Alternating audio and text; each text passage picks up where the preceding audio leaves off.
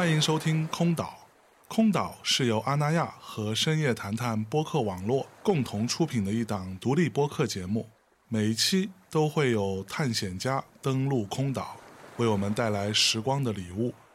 我们强调知识和感受的分享，试图还原每一位空岛来客当下的片段感悟。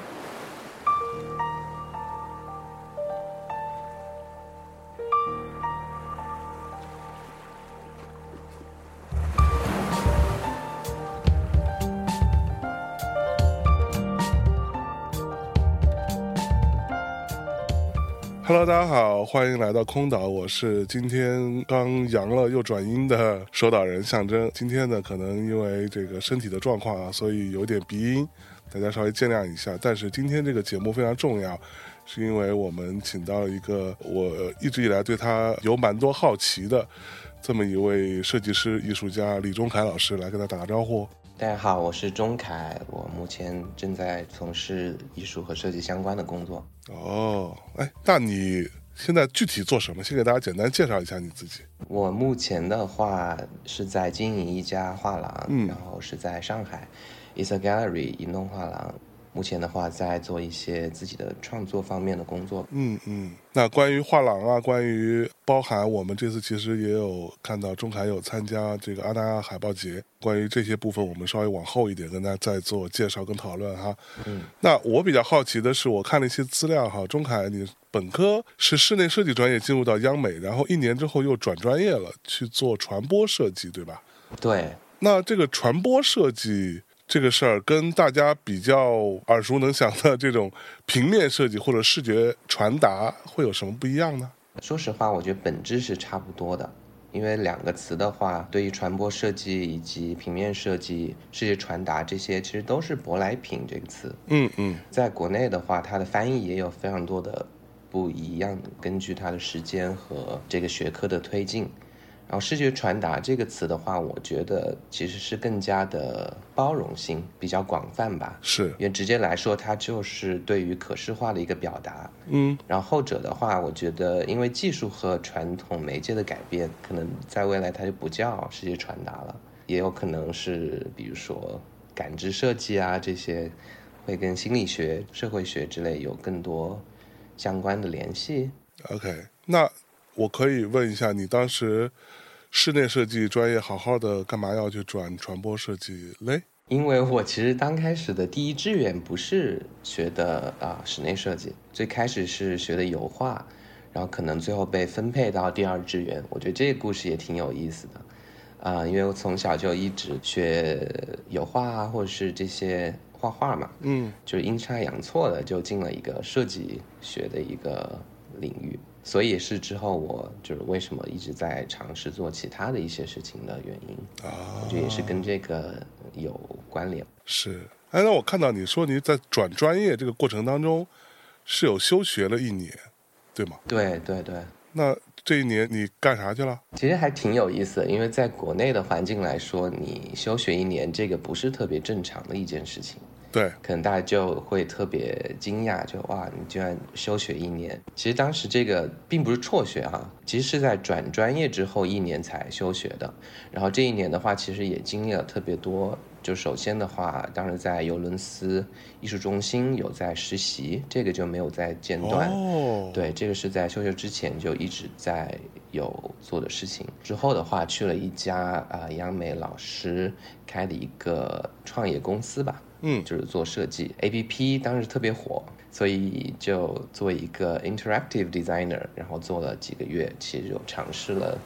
作为就是交互设计师的一段经历。对，然后之后的话，我有跟就是一群朋友，央美的一群建筑师、壁画师和学雕塑的朋友，我们一起去了一趟柬埔寨。当时。哦，是去那个吴哥窟去看那个佛像，就待了一段时间。然后这段时间其实也是打开了一些心境吧。嗯嗯，我觉得给我带来一些不同的感受。回来以后就去了央美隔壁的一个工作室当了一个学期的助教，哦，这个还挺惊奇的。之后的话，我就去了长沙的 Info Update 工作室当工作室助理，之后又在湖南大学做了一个学期的助教，这样，然后最后才回到学校。你这一年真的是太丰富了，我的妈呀！就是当年就是休学的时候，也是想说体验一把，就是不要读书的感觉吧。是，那你现在回想起来这一段，这个虽然说叫休学了，但是你其实整个工作啊、学习过程是并没有停下的，对吧？那你这个过程当中，你觉得对于你后续的设计生涯有什么样的影响吗？有，我觉得两件事吧。第一个是我完成了当时的设计论文，嗯，第二个的话是刚才有提到，就是去到长沙的那个 Info and Update 工作室做工作室助理的这段经历。因为当时的话，其实是呃有在跟这个工作室的主理人 Max 就一起工作。他当时是在经营工作室的同时，也在教学。这部分的经历有给我很大的一些启发。然后当时也是在这个工作室做助教的时候，我第一本独立完成的编辑类的工作吧，是一本杂志，叫《你在哪儿离开，将在哪儿降落》。哦，然后这本杂志当时是以一本半虚构的方式去做的，讲的是和城市的兴衰以及我们日常生活中不断变化的文化现象这些以主题。第一期的话，当然是聊的空间中的植物，有跟一些艺术家做了采访，然后有一些半虚构的自己自发的一些内容，有做了这样一个项目。这个其实也是开启了我之后对于就是平面作为 authorship 这件事的一个开端吧。OK，对，之后回到学校就完成我的设计论文《柔软的混凝土》这个项目，这些其实都在为我之后的学习，或者是为什么要去到国外读书啊，这些都有相关性。对。哎，说到去国外读书啊，你有去到耶鲁艺术学院的平面设计专业啊进行深造和学习。那国内外这两段不同的学习经历，你觉得有什么不一样的感受呢？对于你个人来说，我觉得就是有几点吧。嗯我觉得第一点的话，可能就是本科教育它其实普遍是普及一个基础知识和技术层面的一些这样的教学方式和模式。然而本科生的话，它其实你进入研究生的话，它不仅是在技术层面的一个完善，它其实也是对比如说西方设计史、传统工艺的一些了解。在研究生的阶段，我们也需要，比如说对某个流派的研究，以及艺术史的某位就是设计师做一些，比如说更加深层次的一些挖掘。比如说，当时我在研一的时候有做过一个项目，其实就是对前苏联艺术家和设计师 L. E. Lisky 的《For the Voice》，他在二三年做的一本诗集。其实这本诗集是呃，当时收纳了十三首诗，这十三首诗是需要被念出来的，就是大声的读出来。嗯哼，但是我不会俄文，所以很有意思，就是说当时正好班上有一个俄罗斯的女孩儿，然后她就帮我，其实就是一直在翻译这十三首诗里面的内容。然后我们当时还去到学校的一些古籍的图书馆去查阅资料，这些我觉得都是在研究生阶段才有的一些经历。第二点的话，可能就是关于个人的工作方法以及研究方向这些。再一个就是培养你批判能力的这样的一个思维方式。嗯嗯嗯，也就是人文学科的一些扩充知识吧。因为当时去到耶鲁读书的话，因为它其实跟央美是完全不一样的一个环境。央美的话，你其实身边的朋友啊，这些都是艺术家或者是设计师。嗯，呃，当然你去到一个综合类的大学，它给你的环境是不太一样的。对，对于我来说，当时是特别新的一个体验。嗯不管是你，比如说突然从北京来到呃 New Haven 这样一个特别小的城市，是它其实是在地域上以及就是城市文化上面都会有非常大的冲击。哦，嗯，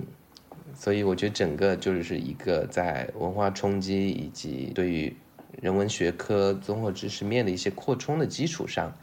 我觉得你再去进行对于整个西方设计史的一个梳理，以及你个人的工作方法的梳理，我觉得这些都是研究生阶段给我带来非常不一样的感受。OK，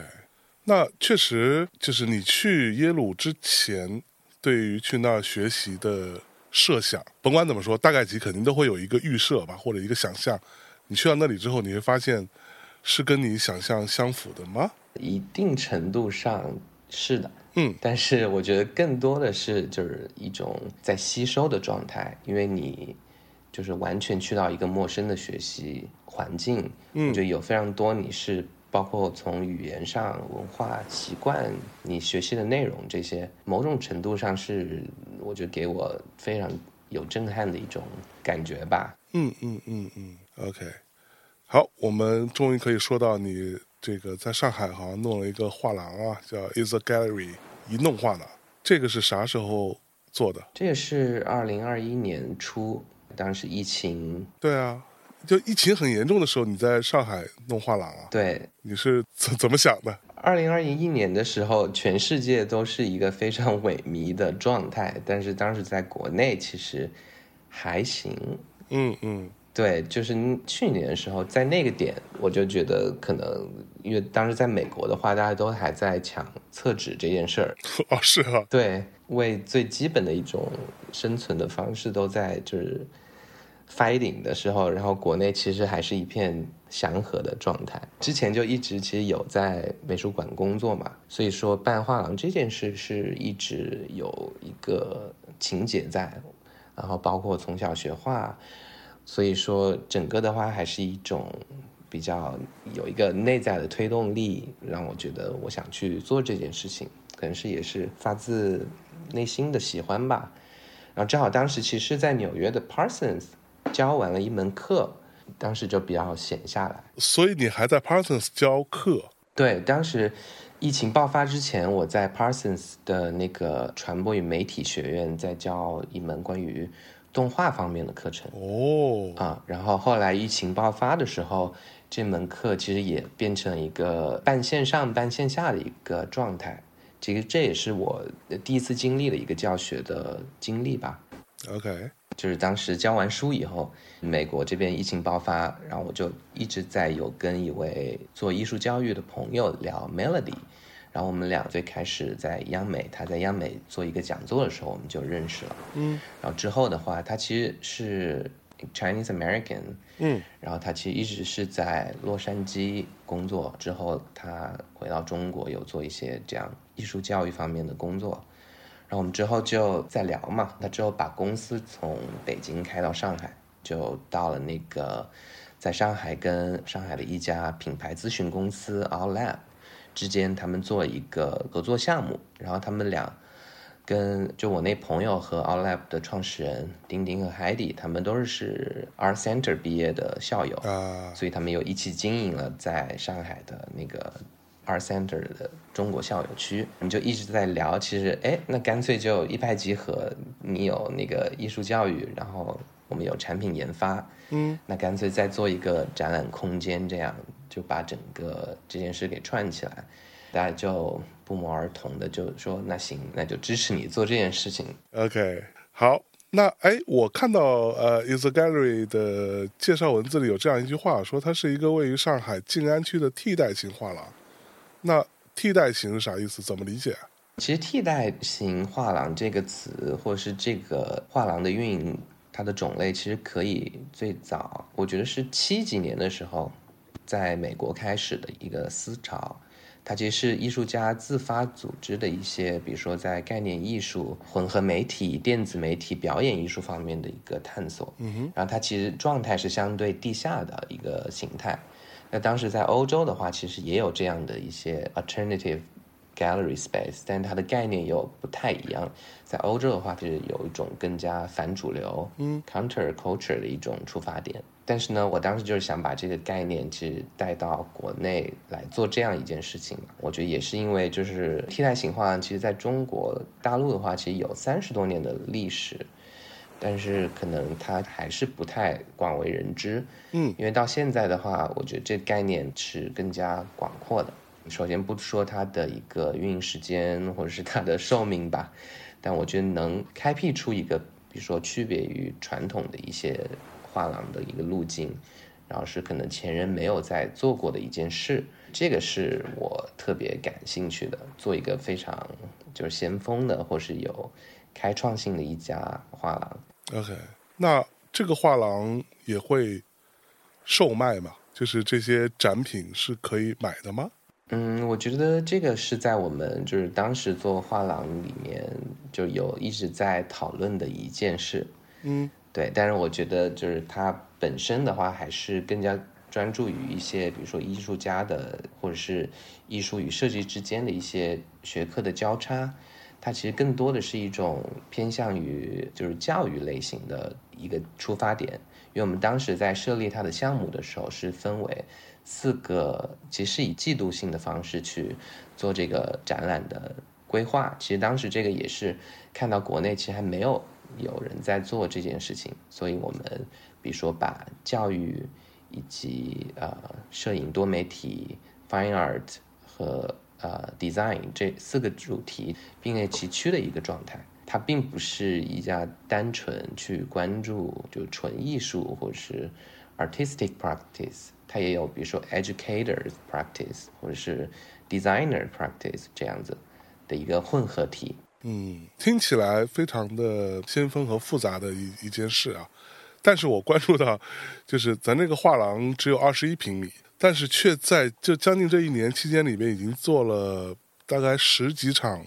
不间断的各种各样的展览。就你们是怎么做到就效率能这么高的嘞？这个还挺有意思的，因为最开始我们是呃三月份开的嘛，去年，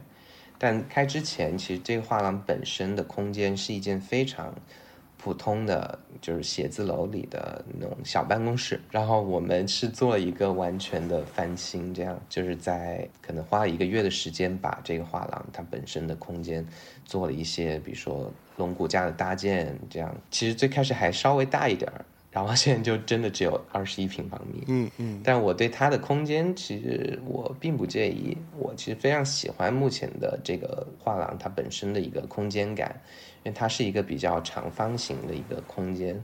然后它本身是非常就是符合我们目前的一个状态。因为你在经营一家呃替代性画廊的时候，它的付出的成本以及你整个布展的一个它的一个体量吧，我觉得都是比较符合我们目前空间的面貌。然后去年的话，确实有办十多场。展览其实也是因为想在第一年的时候能向大家展现，就是整个空间它的一个多样性。嗯哼，就说我们能在这个空间里面做什么，然后这空间一个简单的弄堂里的空间，它能变成多少种不一样的展现形式，这个也是我们当时就是第一年的一个目标吧。嗯嗯，OK，那可不可以分享一个？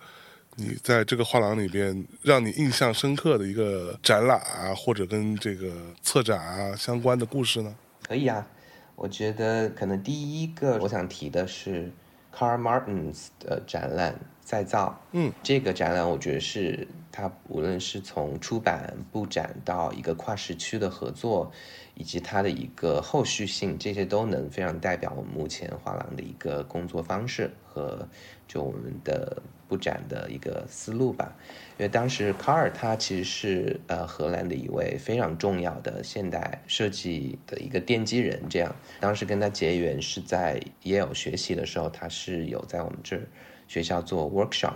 然后我们之后就认识，后来去到荷兰他工作室做了一些拜访，之后我们就一直有联系。在这个开画廊之前，我当时就邀请他去做这个展览，啊，我觉得我们就一拍即合。他其实非常开心，我在有跟他提到我们画廊的一个就是字体的一个历史，他所处的这个地点是非常重要的，对于中国平面设计史来说。之后就在这个历史的一个基础上做了非常多的讨论，所以整个项目的时间线拉得非常长，从最开始的讨论到呃最后真正说要做这个展览，其实有大概六个月的时间。嚯！所以我们之后就决定。Anyway，就是中间有非常多的一些就是思维的碰撞，就是哎要做什么什么什么这样子，最后就说哎那我们就做一个跟本土有关系的展览。他就给我看了一本他当时在重庆做工作坊的时候街边买的一本中国那种老黄历，啊哈，对，就是那种要撕下来的那种。他说：“那我们就在这个基础上，能不能做一本就是书？想说，OK，那我们就去做。最后就可能就做一个他职业生涯中就是也没有做过的一次尝试，就是说把一个展览的形式做成一本书，然后这本书其实也同样是这个展览。这个就是最后一个 curatory 的一个核心的概念，就是书即是展览，展览即是书的一个这样的思路。最后就开始在这个基础上面去做了非常多的一些调研，以及比如说它书本我们怎么去设计它，包括纸张的选择如何跟我们的地点嗯产生一些在地性的联系。嗯，就我们当时选的是那种圣经纸，其实它是非常难找的。圣经纸是什么纸啊？圣经纸其实就是有点像就 Bible，啊哈，嗯，就是那种非常薄的类似字典纸的这种，就不太常见的一个这样的选择吧。其实它也是跟我们画廊本身的这个历史有一定的联系，因为当时这个我们上海印刷技术研究所他做的字体有用到辞海的这个设计，啊，就辞海的字体是这个呃设计研究所做的当时的一个黑体，在这个历史上其实又有了一定的联系，到最后布展，然后等等等等，这个展览最后也从这个我们的空间出发，但最后有去到上海的香料与书店做展览巡展，然后有去到日本，最后可能今年到了荷兰。参加那个荷兰最美的书的一个评选，然后当然也是入选了。哎，恭喜恭喜！谢谢谢谢。但是中间有一个非常有意思的，就是因为乌俄战争啊我们寄过去的时候，这本书其实有卡在那个欧洲，有卡两个月这样子。嚯，当然也是非常担心，就是书可能就是你懂吗？就没了就没了，对，只印了一千本这样子。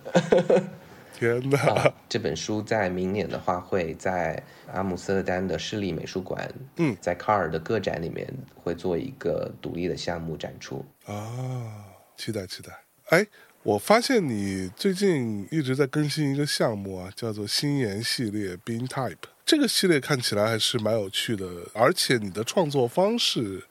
在我看来是非常新鲜的。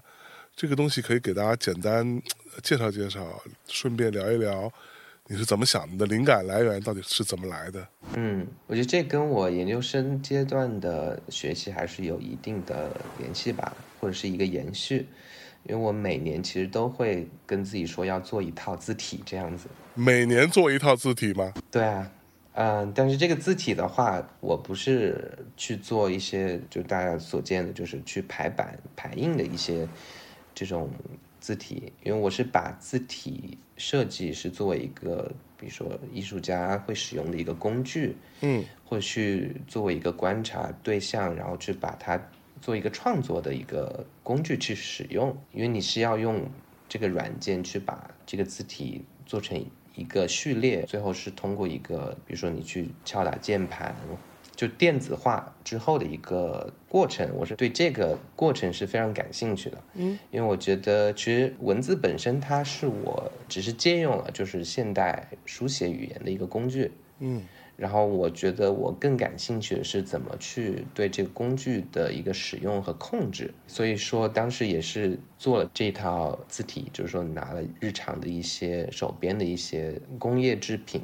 然后我去测量它的一个数据。其实这个时间线也拉得非常长。本科的那件作品是关于就是城市化进程里面的一些，当时做一套摄影，这个项目是讨论的，就用的一些我日常拿到一些工业垃圾，然后去把它做了一个就是重新组合，然后拍了一套那个摄影作品，然后其实也是对我这个作品的一个延续，就是关于尺度。因为我对工业化的产品特别感兴趣，他们是人造物，它其实呃所有的数据这些都是根据我们人怎么用的舒服，就我们对于物件之间的一个配合度的一个回应，觉得这个呃是特别有意思的。然后我就把这个可能呃想法去用到一个字体原型的一个方式吧，去展现它。嗯嗯对，嗯，这个部分我没有特别理解。比如说你刚刚说的说用一些日常的工业品，它的尺度，它的数值吧，嗯对吧？无论是长宽啊，什么诸如此类，对吧？它是怎么转换过来的呢？这套字体其实很有意思，它其实就是一些方块儿。呃，因为你去设计字体的时候，你给予你的那个其实就是一个框架，对，你是需要在这个有限的框架里面去做一些形态的那种改变，或是一些细节。但是我可能忽略了这一点，我感兴趣其实是直接去把这个框架就作为它最核心的一个原型。这个是怎么说呢？相对一个概念的创作字体的一个方式吧。不是说去讨论它的字形，而是说讨论它就是搭建字形背后的这个框架。就我想把这个框架以一种就是作为设计师或者是艺术家的一个工具，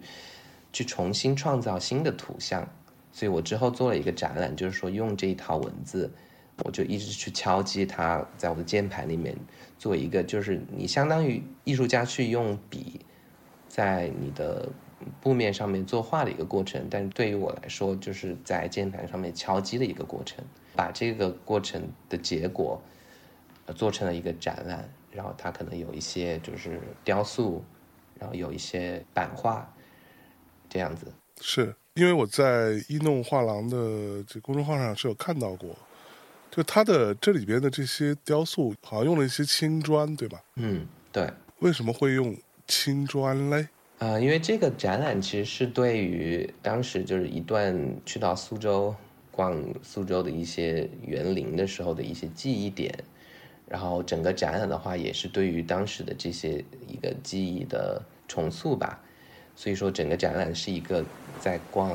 园林的一个状态。其实地面上当然有铺一些非常多的不同的石子儿，它的材料，比如说有一些沙子，然后有一些就是黑曜石，有一些不同种类的这些石头，是我在当时收集的非常多的材料。其实也是通过这些材料性，让大家进入到这个展览中心去做一些，就有一种类似游园的方式。嗯哼，然后我就是用的当时就是说在键盘里面敲击的这些图形，是让我想到了一些当时逛园子里面的一些体验，就是说你走到呃一种移步换景的感觉，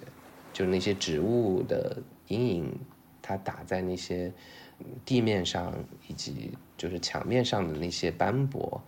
我觉得都会转换到这个当时展览里面的不同的元素里面吧。嗯嗯嗯，对，因为我记得我当年刚开始学平面设计的时候，我有一个老师吧，当时跟我讲说，就是用一种非常简单粗暴的方式说，评价一个好的设计师和一个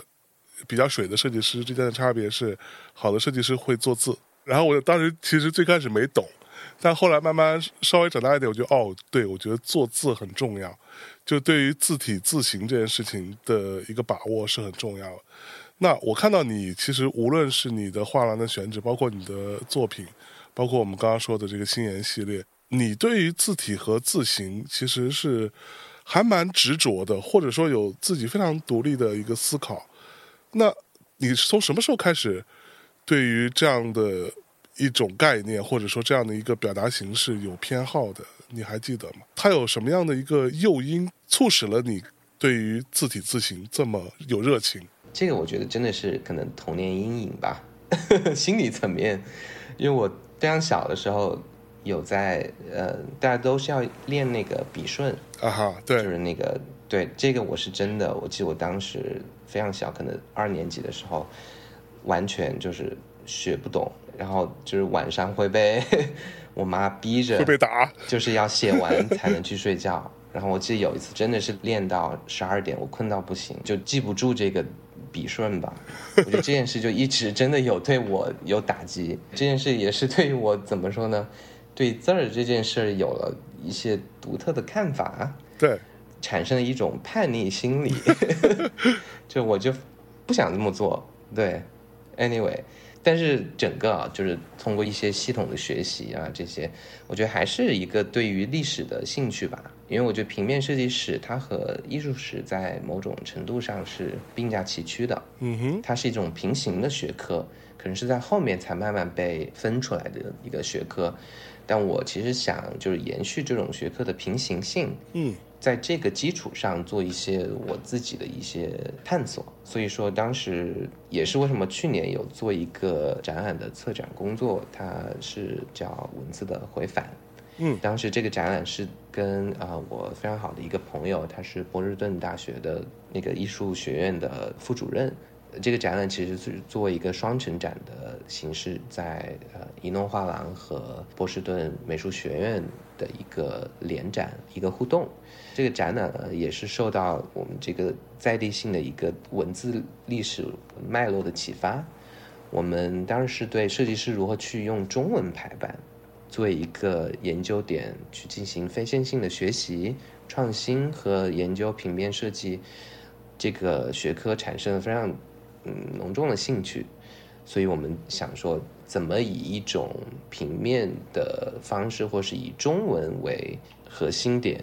去抵抗一种以西方视角为主的设计趋同的一个导向。对，这个其实是一个会继续延续的展览，然后每一个展览都会以一个汉字为主。第一个的话是以“回”，为什么要选“回”呢？因为我们当时觉得“回”这个词从象形字开始，它其实并没有太多的变化，它是一块石头，嗯，落入水面的那个状态，我觉得就非常美这个形成。然后它同时就是回到我们目前的简笔，或是就是现代中文的这个字形，它其实相对还是非常对称的一个结构。就你如果不能去理解中文的话，就你能感受到这个回，它其实是有一种循环，对，有一种回返，有一种环形的一个意味。是，所以我们觉得这个其实是可以介于一个在英文或者是非中文母语的一个环境里面，也能非常好的去传递它本身语义的一个字儿。我们就用它来做第一场展览的一个核心。因为当时在那个波士顿大学美术馆的话，有 Joseph Albers 的一个巡展，因为他是美国一个极简主义大师，他做的那些作品其实就是一些方块，当时展的，然后方块里面也有方块，其实这就是我们用回也是对他这个展览的一个致敬和一个并置吧，嗯。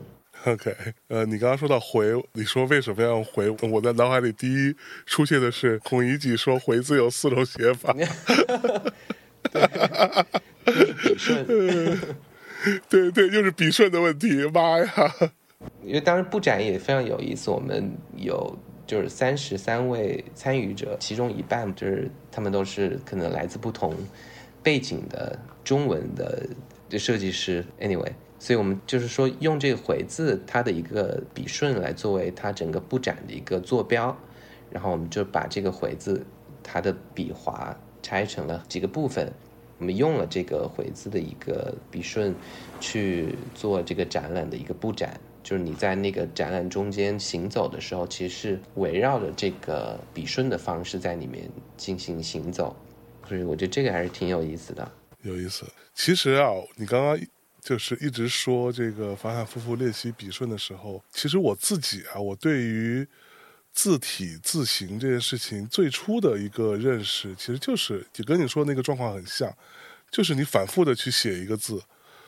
的时候，你写着写着，你其实会发现你不太认识这个字，它会让你觉得非常的陌生，就是哎，这个字我写的对吗？就它是那个字吗？因为我从小也是学画嘛，所以我那时候觉得，哎，它其实更加具有某一种图形性，嗯，而它不是单纯的文字本身的那个意涵在里面。其实这个是我第一次觉得，哦，原来字是可以这样子去拆的。嗯，对，中文其实它本身的那个框架结构是比较固定的，它就是一个方形嘛，然后里面有田字格这些。因为我们其实目前受到的一些教育，大多数还是受到了就是西方的平面设计史的影响，瑞士的那一套就是现代主义啊呃设计。那嗯，这个展览其实也是想说以一种去设计中心化的方式，能不能就是说以中文为起点去共同的建筑一个设计历史，嗯嗯，不是说我们去承袭西方的那一套现代主义设计的那一套历史，而是说我们去重构，或者是就是说在这个历史的一个基础上去开辟我们自己的一个设计史，或者是去开拓这一方面的可能性吧。嗯嗯嗯，嗯，所以说我觉得中文的结构也是有非常大的启发。对，其实我觉得还蛮重要的。我记得我早年间曾经那会儿发过一个微博，我说，全世界都在，无论是品牌还是你的手机，所有的这些字体都在逐步的去变成非衬线体这样的一个状况。这是不是一种设计师们的想象力的破产？你会发现，就是西方它也陷入到某一种，你可以说存在某一些趋同性，或者说。这样更安全，这样准没错，对吧？大家都把字体弄成很简洁，没有衬线，没有什么太多的装饰，然后看起来就好像就很高级。而这种所谓的高级，或者说所谓的简洁，到底谁来定义的呢？就是这种定义就是唯一的一个标准了嘛？而到今天看来，其实这个标准还是存在，它依然是让人感觉哦，高级了，嗯，好像很国际化，international，它就是。非呈现，它没有别的了。就这个东西，真让我觉得会觉得很 boring，就很无聊，你知道吗？我觉得这个也是西方可能就整个目前也在讨论的一个是一种困境，但是我觉得也是一种机会。嗯，其实你能看到，其实大家有从基本 Helvetica 出来以后的后续，就是包括过去的二十年吧，我觉得大家其实都在做一种很奋力的反抗。对于这个国际主义的一种批判，嗯，然后就想说怎么能够在 Bauhaus，然后整个就是现代主义的这一套上面去再做一些新的尝试。其实你也能看到非常多的设计师有在做这一方面的工作。为什么我对这中文的有这么浓厚的兴趣，就是用它来做一个出发点的原因，也是因为我看到可能有这个机会可以去做一个对话。因为现在就是大家其实对于整个的。设计史的流派，或者是它的就是取向，是一个非常开放性的状态。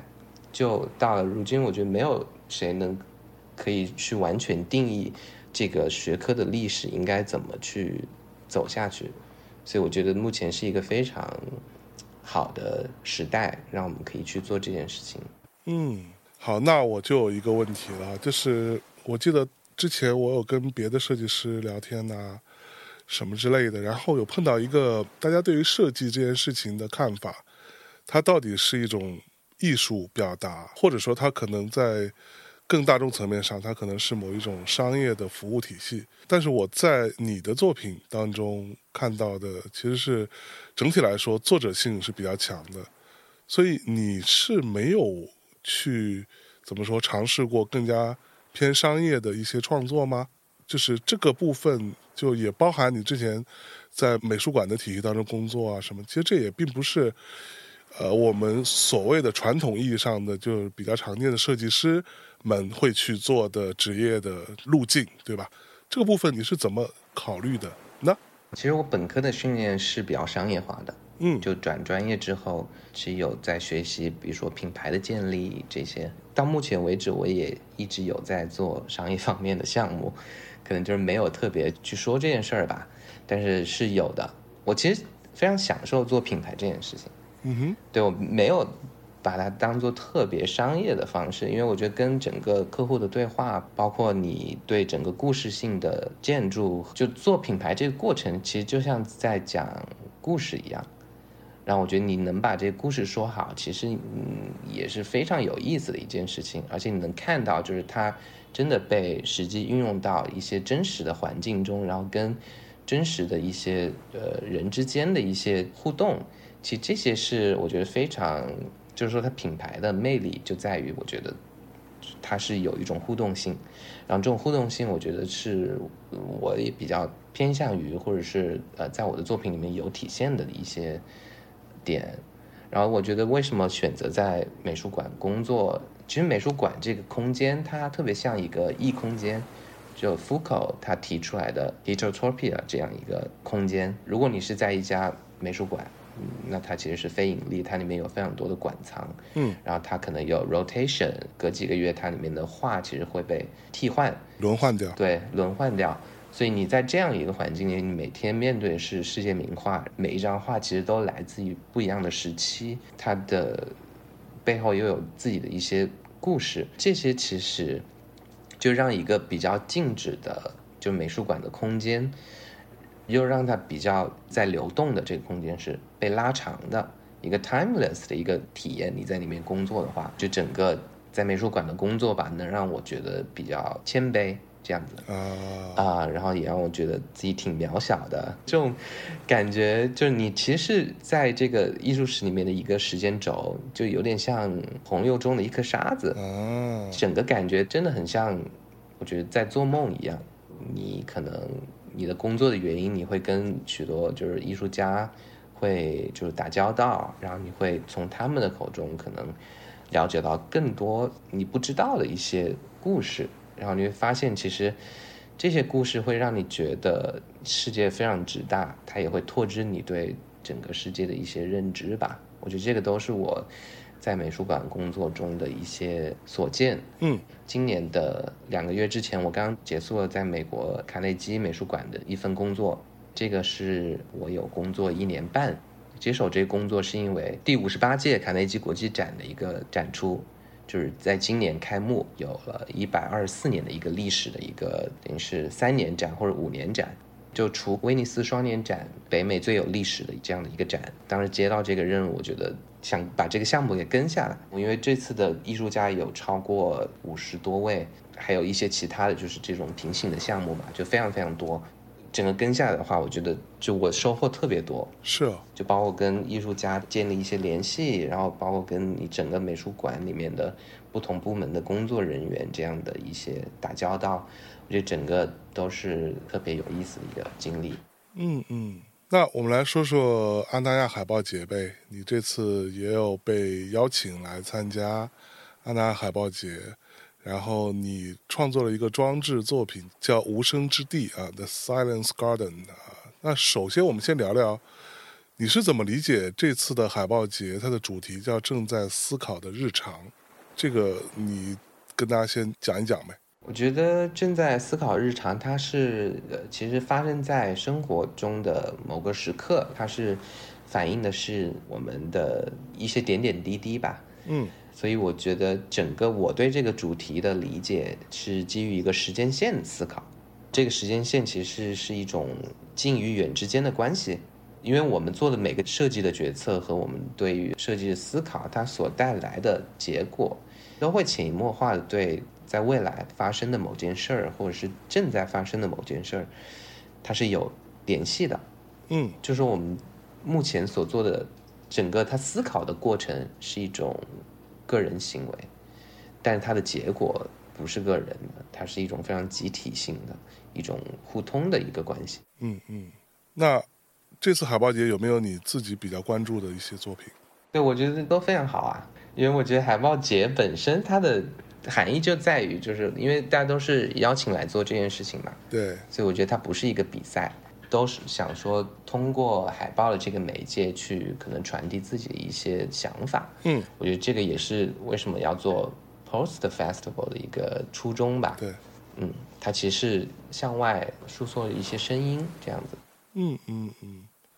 海报这件事情在今天它还有功能性吗？当然有啊。对，它跟我们传统意义上的或者说所谓的比较原教旨的那个海报的定义有点。不一样了，但是它依然是重要的。嗯，我们目前都在讨论一些科技造梦，或者是比如说元宇宙的搭建，这些对外扩张的一些，就是对于宇宙的幻想等等，对于一些虚拟世界的一些讨论。但其实我觉得海报的存在，它是让我们能够去证明，就我们目前还是处于真实世界而非扁平化的虚拟世界的一个提示。嗯，对，我觉得就是它的一个。物质型，或者是它这个媒介本身存在的一个状态吧，就是让我觉得有这么一种提示在。OK，那我们来说说你这次参展的这个作品《无声之地》的 Silent Garden，这个是怎么想的？创作思路是怎样的嘞？想要给大家传达一个什么呢？这个其实我这次为阿那亚其实做了两件作品，一个是装置，然后另外是为这个主视觉做的设计。啊，这两者之间其实是一种对话的方式。所以这个海报节的主视觉是你设计的？对对对。啊，我就说我看这个海报节，我说嗯，这个海报节跟，呃，中海的这个风格其实还蛮搭的。我还想说，真的还蛮合适的。结果原来都是出自你的手。哎呀，对对对。其实我当时做的时候，就是你可以把这个 installation 想象成从海报里面走出来的一个实体的互动的一个装置。这两件作品其实都是源自于对于全球珊瑚礁所面临的一些生态困境，就是珊瑚礁白化的这个问题做了一个出发点。然后我也是希望说，以这个珊瑚白化这个问题，就非常急迫的一种生态危机问题，作为这次设计发问的一个圆心点吧。嗯嗯。然后通过这个圆心点，我们可以去不断对外发散一些新的问题，借用这种环境。以及它跟我们日常非常相关的一个这样的联系，从而去折射出一些对于比如说设计学科目前所面临的一些挑战和一些未来的前景。另外一个的话，就是说它的这次整个的创作视角，其实是一种像就是海洋学习，去就让你类似潜水的方式沉入到海底，这样一种具有向心力的。对于垂直生态空间的一个思考，你去想象，其实把地球想象成一个，就是你一直往下面潜，一直到地心，然后穿过地心，你其实